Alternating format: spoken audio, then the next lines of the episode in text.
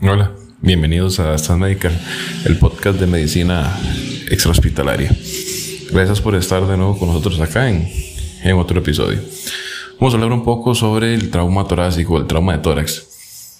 Esta, bueno, es una de los entes patológicos más, más habituales que se pudieran atender dentro del trauma.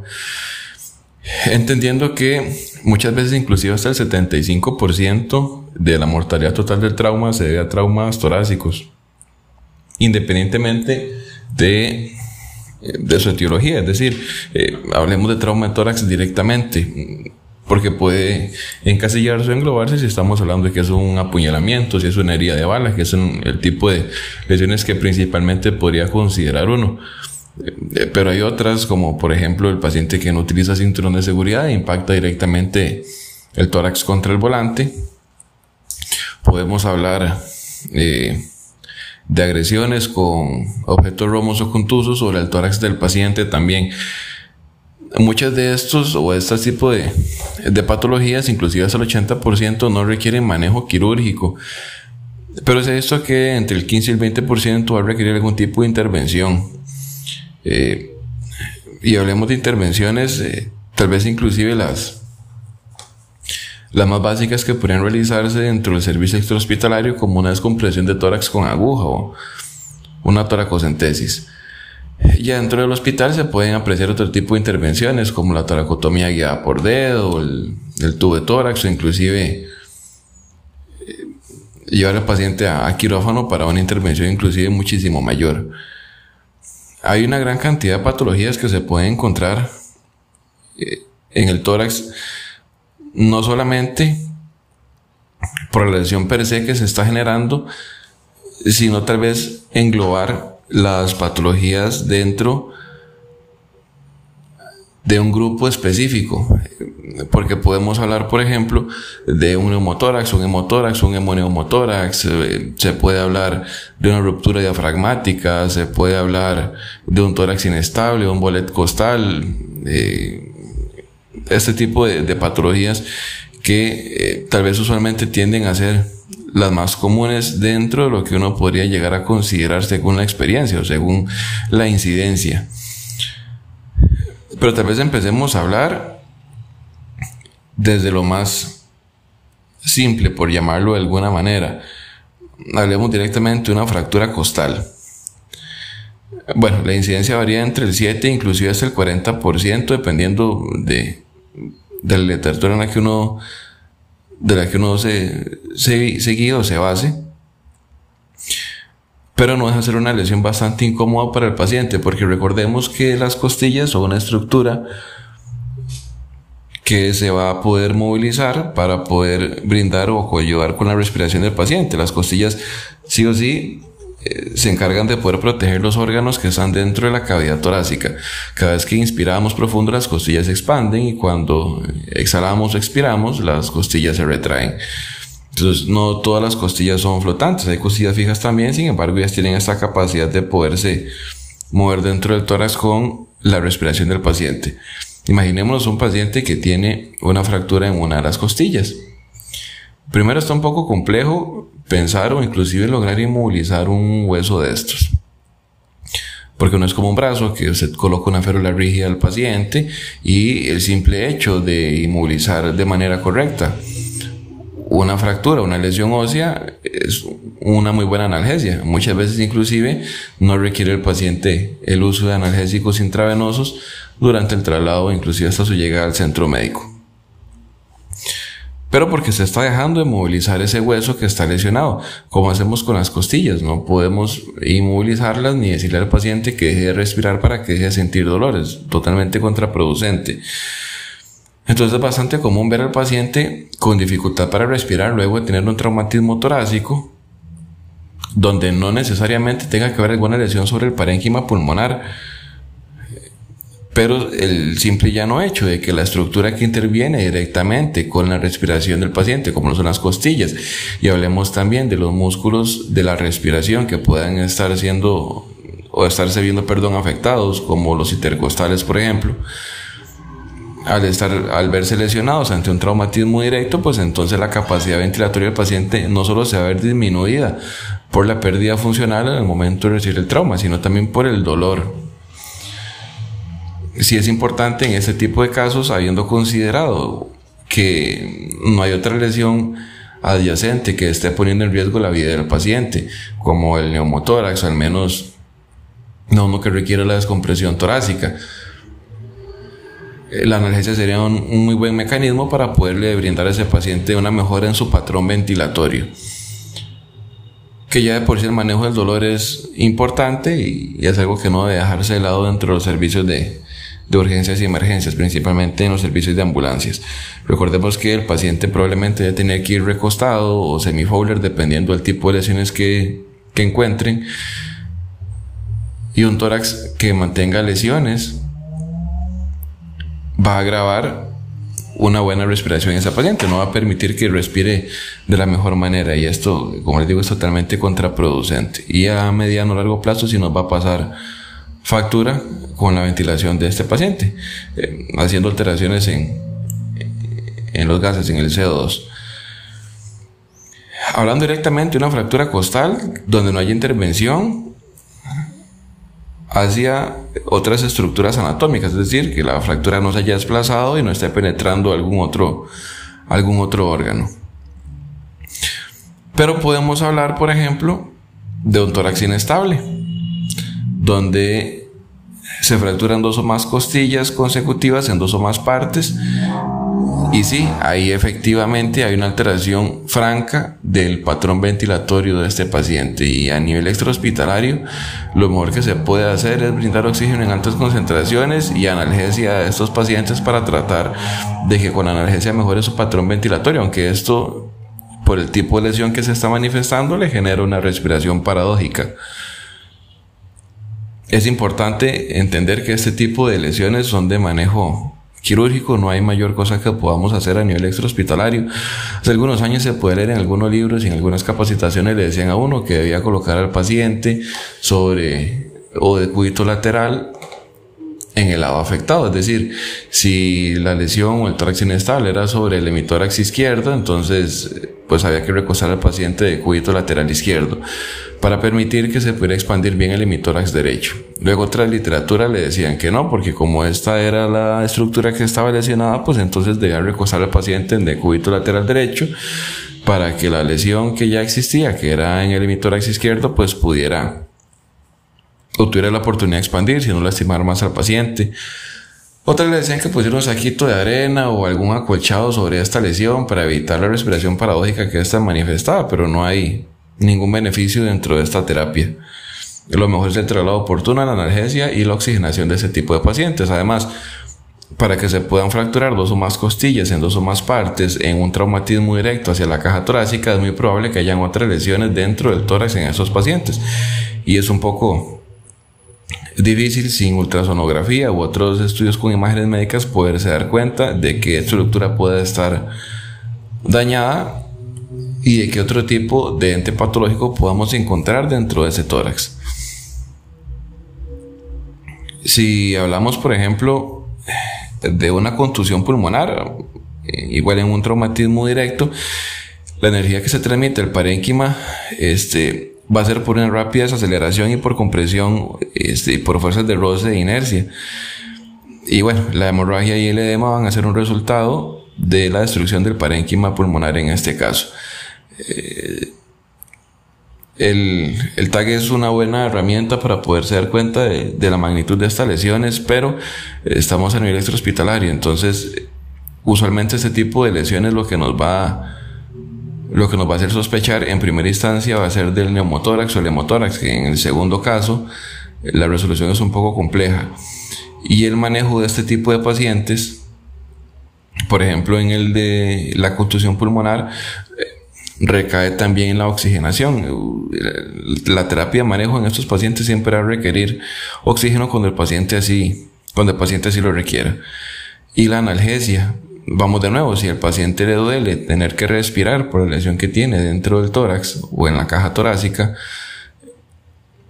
no lo va a poder hacer de buena o con un buen patrón ventilatorio y pues solamente se va a agravar ya la lesión que existe. alterando también los niveles de oxigenación y dióxido de carbono en estos pacientes por la alteración de su patrón ventilatorio. Eh, hay, hay algo importante que recordar en esto, y es que, por ejemplo, si hablamos de traumatismos penetrantes, eh, inclusive hasta el 80% de ellos eh, llegan a generar otras, otras alteraciones en el paciente que vayan a requerir posteriormente un manejo quirúrgico muchísimo más oportuno. Hay, hay que entender algo y es que eh, muchas veces muchas lesiones de estas no se manifiestan o no se evidencian en primera instancia, es decir, se han logrado ver pacientes que tienen o desarrollan, perdón, neumotórax horas después de haber sufrido la lesión, porque la estructura que se ha dañado, al no ser reparada de manera oportuna, pues sigue agravando la lesión que ya existe hasta el punto en que llega a generarse esta lesión o este ente patológico, en este caso, por ejemplo, el, el neumotórax. Y también es importante en este tipo de pacientes recordar que no siempre los pacientes que tienen trauma torácico y no han desarrollado un neumotórax al nivel del mar, no quiere decir que no lo vayan a manifestar o desarrollar en un vuelo ambulancia o un traslado médico. Recordemos que la presión atmosférica en, en aeronaves no presurizadas disminuye cuando ya están sobre, sobre aire y tiende a desarrollarse el neumotórax en estos casos y pues evidentemente hay que tratarlo cuando se está haciendo el traslado del paciente, el traslado médico. Porque si ya existe la lesión, no tiene mayor sentido trasladar al paciente con esa lesión esperando que agrave inclusive aún más y el manejo de un espacio reducido de por sí ya es más difícil y esperar que el paciente se vaya a complicar donde la resolución de este tipo de lesiones u otras lesiones adyacentes para el paciente vayan a ser inclusive más complejas. El tema con el neumotórax per se no es el neumotórax como tal, es decir, no es que la lesión sea de menor importancia o que, eh, bueno, ya tiene neumotórax, está bien, enfoquémonos en otras cosas. No, el asunto con el neumotórax es que si se vuelve hipertensivo, va a llevar al paciente a sufrir un choque obstructivo. Y usted se va a dar cuenta, y de hecho tomando bien esto de una vez, para considerar la descompresión de tórax, por ejemplo a nivel del mar de pacientes con neumotórax, uno debe basarse, o debe basarse, perdón, en los datos de inestabilidad hemodinámica en estos pacientes. Vamos de nuevo. El neumotórax hipertensivo desplaza mediastino, comprime corazón y la capacidad hemodinámica del paciente se ve comprometida. Es ahí donde el paciente sí va a requerir la descompresión con aguja.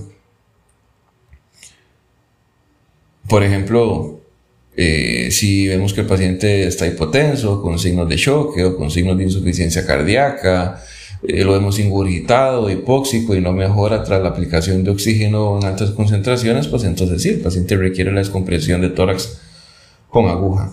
¿Cuál aguja? Bueno, la de mayor calibre y longitud de la que se tenga disponible. Eh, North American Rescue tiene dentro de su arsenal de equipamiento catéter para descompresión de, de tórax, que son catéteres de 3.25 pulgadas con un calibre 14 French, donde se logra la punción del paciente, ojalá en el quinto espacio intercostal, línea axilar anterior. Hace algunos años se hablaba de que era a mejor el sitio de punción era en el segundo espacio intercostal, línea medio clavicular. Pasan algunas cosas. Primero, eh, si el paciente tiene una gran masa muscular o es un paciente obeso, poder encontrar el segundo espacio intercostal está difícil y la distancia que se genere entre el catéter y el espacio pleural o la cavidad torácica del paciente se va a ver afectada por la densidad de masa muscular o la densidad de tejido adiposo, es decir, el catéter va a quedar corto. Por eso se empezó a estudiar dónde era mejor realizar la punción de estos pacientes. En el quinto espacio la cantidad de masa muscular o de tejido de es muchísimo menor y por consecuente el resultado positivo o exitoso de las descompresiones de tórax era muchísimo mejor en el quinto espacio. Y claro, hay hay excepciones a la regla. Si el paciente por algún motivo tiene una mayor acumulación de tejido adiposo o de masa sobre, sobre la parrilla costal, hablemos sobre el quinto espacio, sobre la línea axilar anterior o media, pues entonces sí, evidentemente sería un lugar muchísimo más beneficioso el segundo espacio. Pero bueno, en el caso de que se manifiesten los datos de inestabilidad, entonces sí, es, es más viable para el paciente darle un manejo conservador, analgesia y oxigenación cuando así lo requiera y ojalá mejore con esto antes de tener que generarle que generarle descompresiones, porque muchas veces inclusive dentro del hospital el manejo del neumotórax en estos pacientes es conservador y se le solicita después de algún tiempo de observación que regrese para realizar una radiografía de tórax de control y ver si este no ha evolucionado. En la experiencia podido atender pacientes que se han quejado de una disnea que evoluciona durante una semana. En servicio de emergencias se atiende, se le ausculta tórax, se ve que está hipoventilado en mi tórax derecho, por recordar alguno corto tal vez.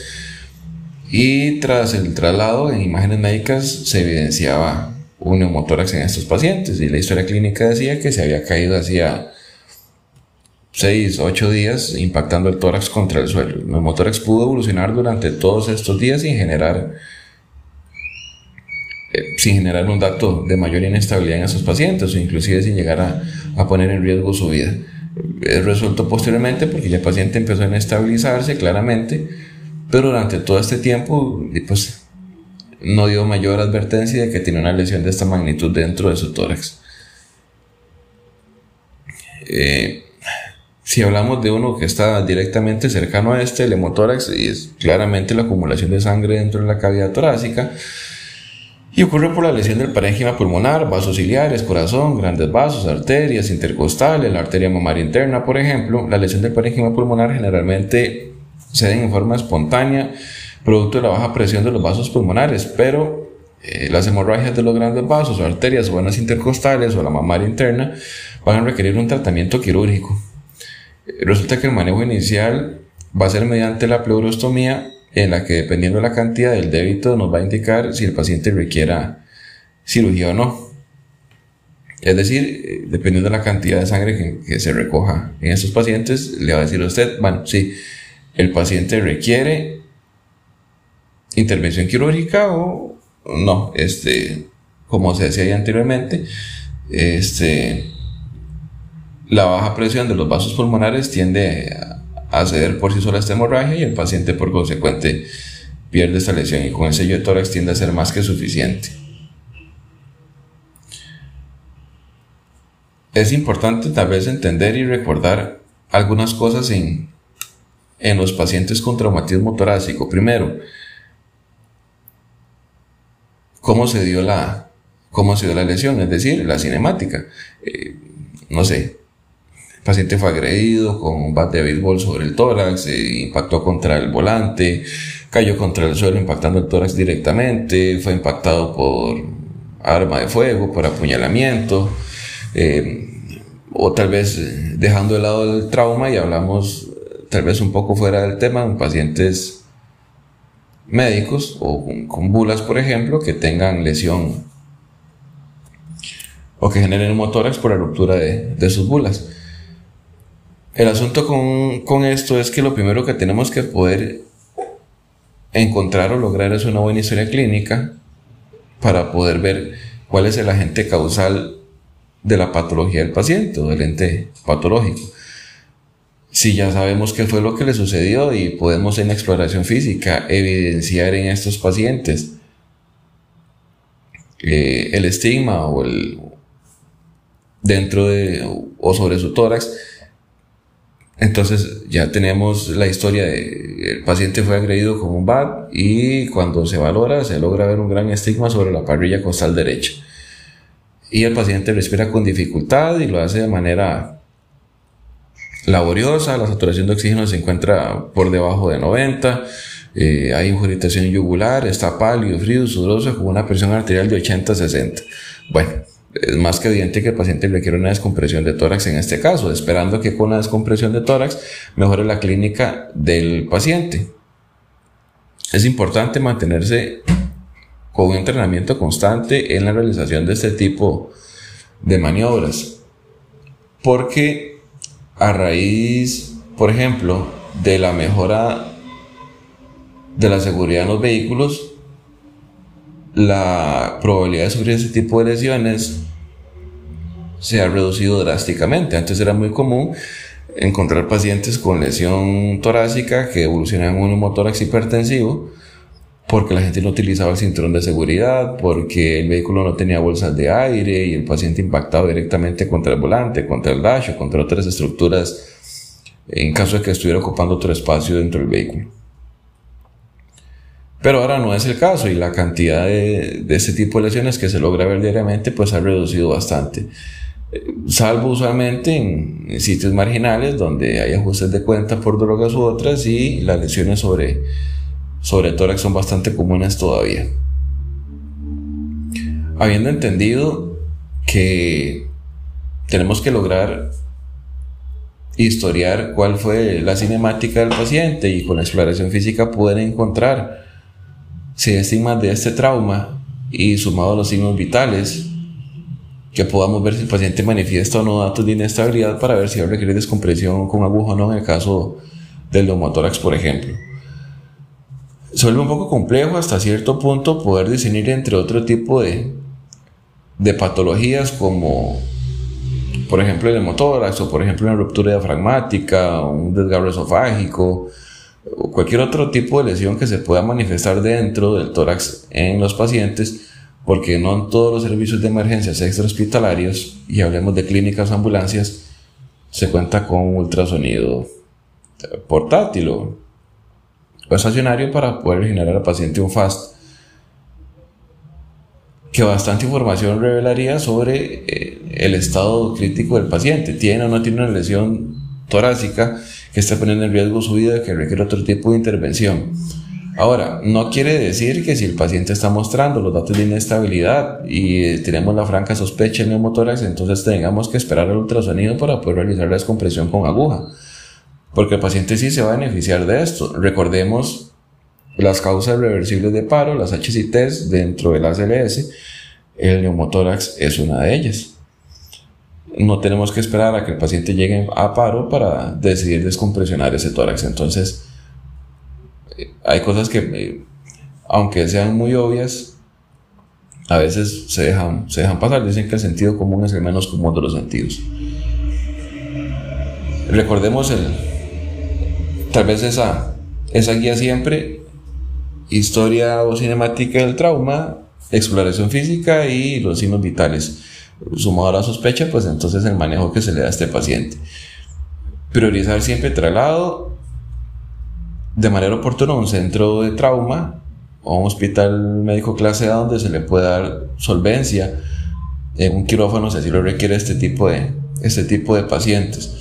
Eh, no atrasarlos en clínicas periféricas u otros, o tal vez con algún stand and play, porque no todos los pacientes nos dan esa oportunidad del stay and play, porque si requieren un traslado, un traslado rápido.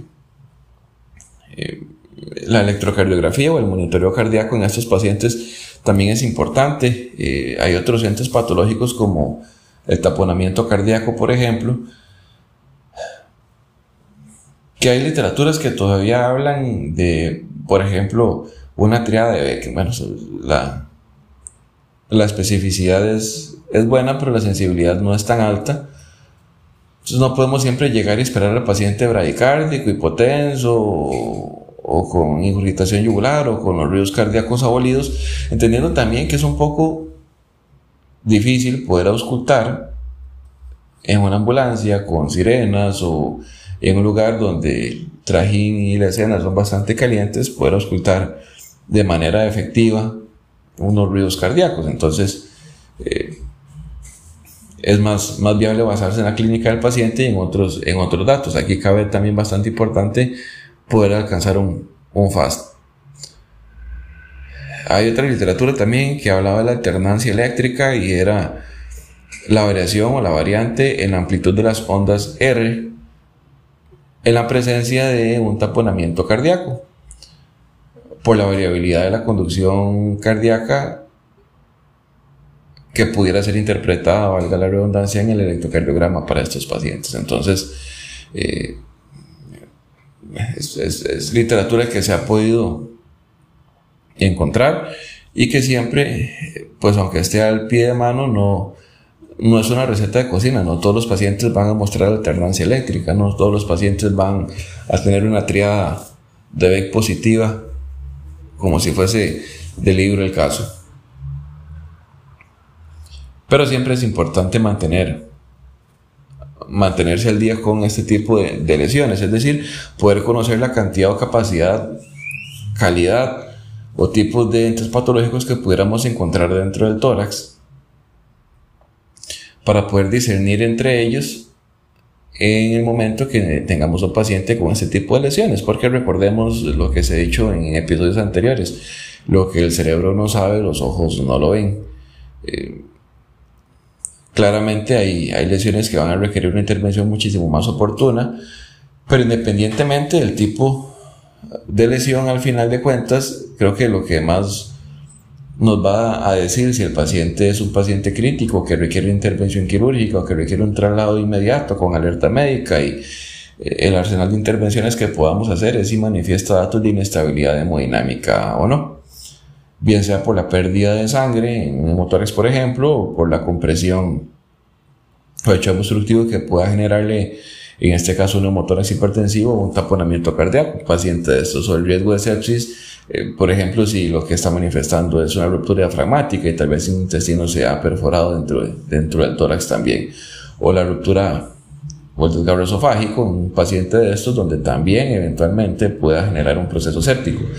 Y hilando inclusive un poco más delgado, eh, una disección aórtica, inclusive por un traumatismo, que en esos casos tal vez la sobrevida es bastante baja y la probabilidad de que el paciente pueda llegar al hospital para ser ingresado a quirófano también es baja. Eh, una disección aórtica en el hospitalario por un traumatismo, eh, pacientes usualmente se desangran antes de siquiera poder llegar a, al hospital